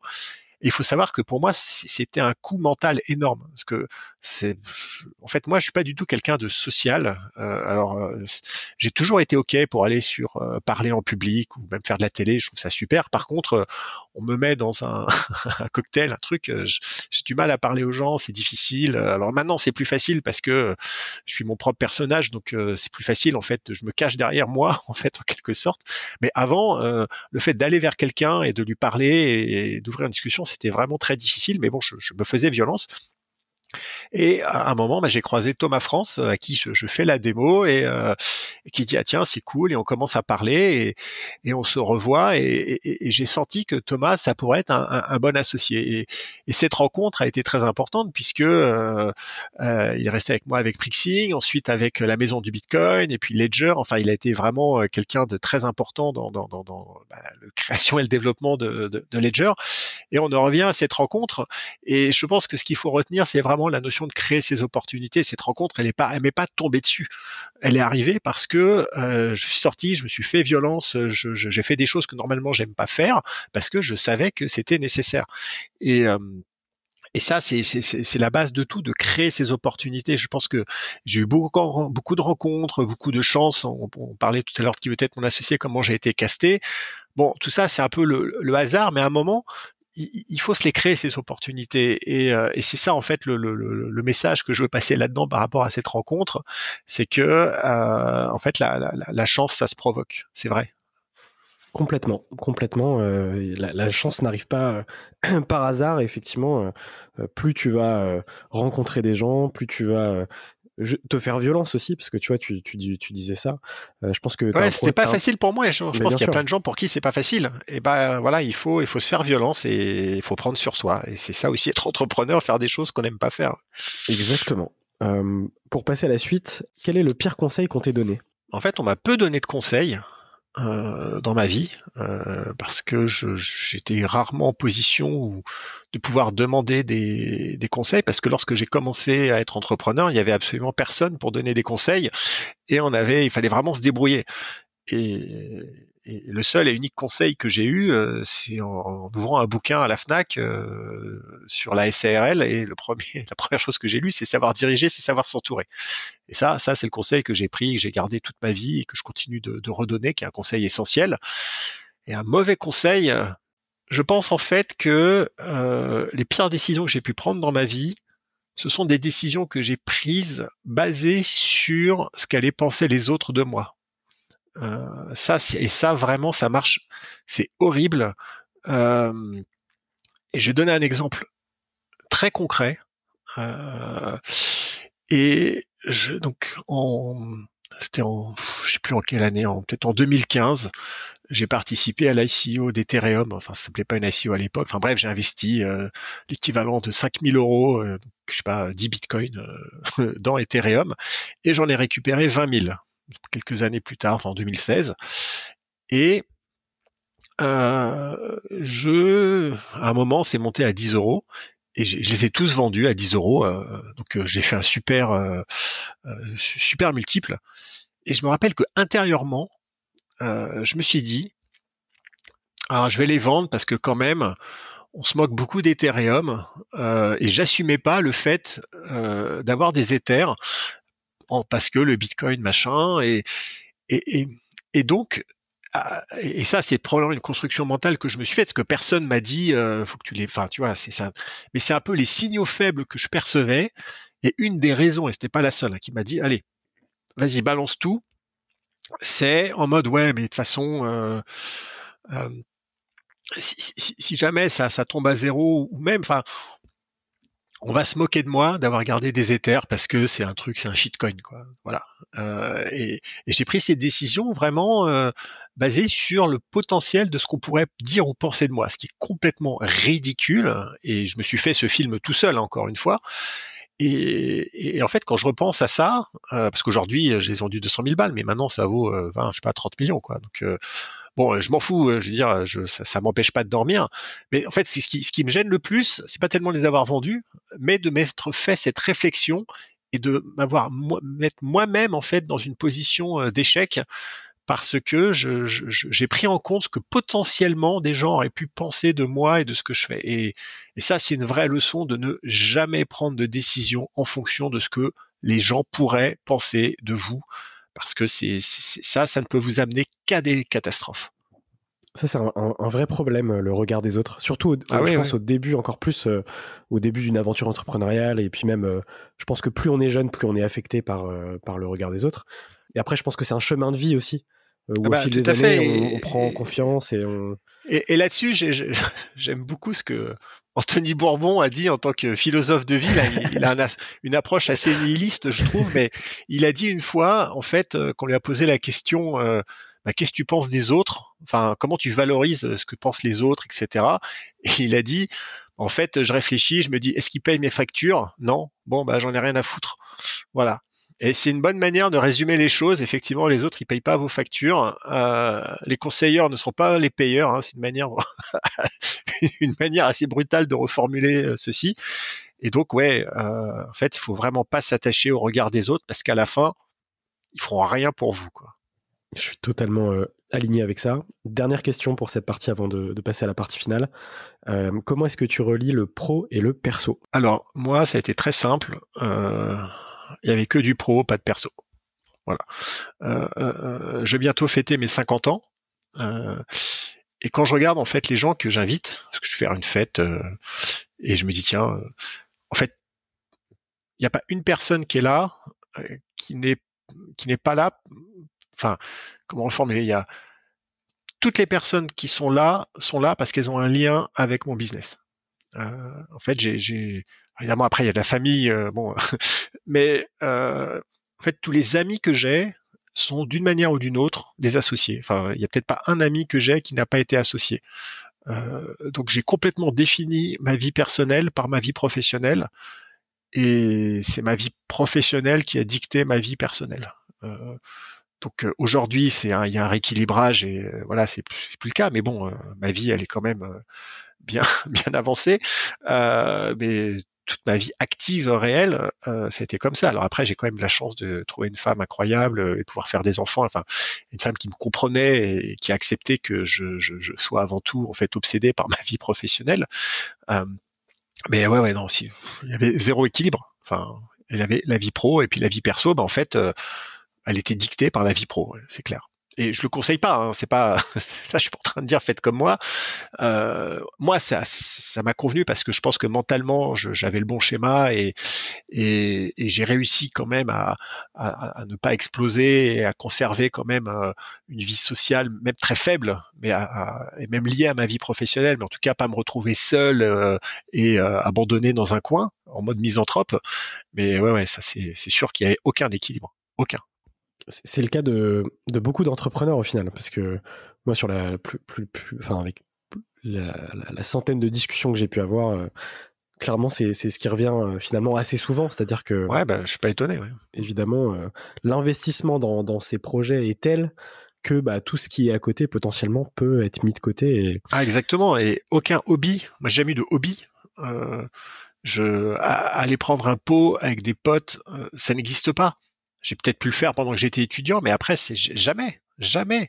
Alors, je dis pas que je suis jamais sorti ou, mais c'était pas du tout quelque chose de, de, de, de, régulier, de possible ou d'envisageable. Même, j'avais même pas envie. Donc, euh, ouais, 100% de mon activité, de mon espace mental était euh, dédié à, à, mon business, euh, mais parce que je, de toute façon, je ne pouvais pas en être autrement je j'étais pas enfin j'étais esclave de moi-même et je le voulais bien je me suis mis moi-même dans cette prison dorée et j'étais très content et très heureux et pour moi le pire jour de la semaine c'était le vendredi je détestais les vendredis parce que je savais que c'était, on se retrouvait le week-end, euh, qu'il y avait pas, de, enfin voilà, que les gens y prenaient des week-ends. Moi, je restais au bureau, euh, j'étais tout seul. Euh, j'étais bon, mais moi, j'étais une machine, quoi. Je faisais que bosser, bosser, bosser. En fait, parfois, j'allais au cinéma. C'est la seule chose que je faisais. J'allais au cinéma pour regarder des films. Je regardais deux, trois de suite, mais c'était pour me vider la tête, en fait, parce que sinon, mentalement, je, je pense que je serais devenu fou. Mais c'est tout. Sinon, je, je, je faisais rien, quoi. Pas de, pas spécialement de sport, pas spécialement d'activité. Je faisais que, que bosser, bosser, bosser. Mais j'étais très heureux. Hein. attention, hein. c'était pas, j'étais pas en dépression, quoi. Ou alors peut-être que je l'étais, mais je le savais pas. On va pouvoir passer à la dernière partie du, podcast, avec quelques petites questions rapides, évidemment, à chaque fois tu as le, temps d'y répondre. Euh, la première, c'est qu'est-ce que tu fais pour aller mieux? Je vais marcher dans la forêt. C'est quoi ton plus grand rêve? Est-ce qu'il a déjà été atteint? Ah, mon, mon, plus grand rêve, c'était de faire une licorne. Euh, maintenant, je dirais que mon plus grand rêve, c'est de m'assurer que mes enfants soient heureux. Enfin, c'est euh, Enfin, c'est pas un rêve, c'est c'est un objectif. Quoi. Et euh, c'est ça. Je, je, je, pense la, le prochain check, ce sera ça, quoi, et pas autre chose. C'est quoi ta plus grande peur? Ma plus grande peur avant, c'était de gagner au loto, euh, parce que je, je voulais pas gagner de l'argent comme ça de manière indue, euh, parce que je savais que ça allait tuer mon, mon drive. Euh, alors heureusement je jouais pas, hein, donc ça risquait pas d'arriver, mais euh, c'était réel. Hein, c'était, je, je, disais, hein, le pire qui puisse m'arriver maintenant, c'est de gagner au loto. Euh, et maintenant, ma plus grande peur, bah, bah c'est que qu'il arrive quelque chose à mes enfants. Enfin, je, tourne toujours autour de ça, mais mais oui, forcément, là c'est ça, c'est clairement, c'est ma plus, plus angoisse de tout parent, évidemment. Évidemment. Est-ce que tu as un, un livre à me conseiller? Forcez votre destin d'Anthony Bourbon. On mettra le lien en description. non, euh, très bon livre, très bon. Est-ce que tu as un livre ou une série à me conseiller? Alors Anthony n'a pas encore fait de série, euh, mais euh, alors ouais, des films et des séries, ça je suis quand même assez bon client et une série à te conseiller, c'est For All Mankind sur Apple TV, enfin sur TV+. C'est une uchronie où qui commence avec les, les, Russes qui sont les premiers à arriver sur la Lune et donc, euh, ça déclenche une guerre froide encore plus importante et donc encore plus d'investissement dans le programme spatial qui accélère. Et tout part de là. Et c'est vraiment une très très très bonne série de science-fiction que je, que je recommande absolument pour ceux qui l'ont pas vu. Je me note euh, la reco. Euh, si tu pouvais racheter n'importe quelle société sans limite financière, ce serait laquelle? Ben, Je rachèterais Ledger. C'est une bonne réponse. Et du coup, il me reste deux questions. Est-ce que tu as un entrepreneur que tu me conseilles pour, de, pour un futur épisode? Je, vais te dire, c'est Romain Chominade, euh, Dark Matters. Euh, c'est une boîte en fait qui fait du, de la virtual production. Ils ont 20 000 mètres carrés de studio proche de Paris. Ils font du, ils ont le plus gros plateau de mocap en Europe.